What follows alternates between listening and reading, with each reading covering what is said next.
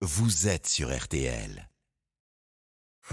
RTL Matin, bien chez soi. 8h42, vous adorez ces émissions, vous suivez ces aventures immobilières à la télévision. Stéphane Plaza est avec nous. Bonjour Stéphane. Bonjour Antoine, bonjour à tous. Et vous nous expliquez ce matin comment mettre fin à votre bail si vous êtes locataire. Tout à fait, que vous avez trouvé le logement de vos rêves ou que vous devez simplement déménager pour des raisons professionnelles ou personnelles, voici les règles à respecter pour partir en toute sérénité. En tant que locataire, vous pouvez mettre fin à votre bail de location à tout moment sans avoir besoin de justifier votre décision. Et alors on commence par quoi si on souhaite mettre fin à son bail?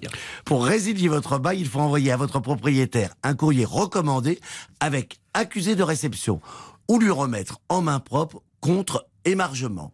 Ce courrier doit l'informer que vous souhaitez mettre fin à votre bail qui vous lie à lui et à son logement. Il faut donc impérativement qu'il soit mentionné la date de signature du bail, l'adresse précise du logement concerné et la date de prise d'effet de la résiliation, qui correspondra à la fin du délai de préavis légal. Alors attendez, qu'est-ce que c'est que le délai de préavis et quelle est euh, sa durée?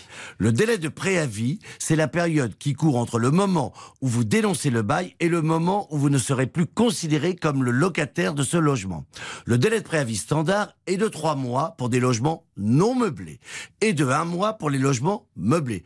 Toutefois, des délais réduits à un mois peuvent s'appliquer dans certaines conditions, par exemple une mutation professionnelle, la perte d'un emploi ou encore l'obtention d'un premier emploi. Et alors après l'envoi de ce courrier, euh, Stéphane, doit-on euh, continuer à régler son loyer au propriétaire? Bien entendu, durant la période de préavis, vous devez continuer à payer votre loyer et vos charges. Une fois votre délai de préavis écoulé, un état des lieux de sortie devra être réalisé avec votre propriétaire. S'il y a des dégradation constatée par rapport à l'état des lieux d'entrée, vous pourrez être tenu de payer les réparations. D'autre part, si vous quittez le logement en cours de mois, vous ne paierez que le prorata du loyer pour les jours effectivement occupés. Alors vous parlez du prorata du loyer, mais euh, la caution La caution que l'on appelle dépôt de garantie, c'est la somme que vous avez versée en tant que garantie au moment où vous avez signé votre bail.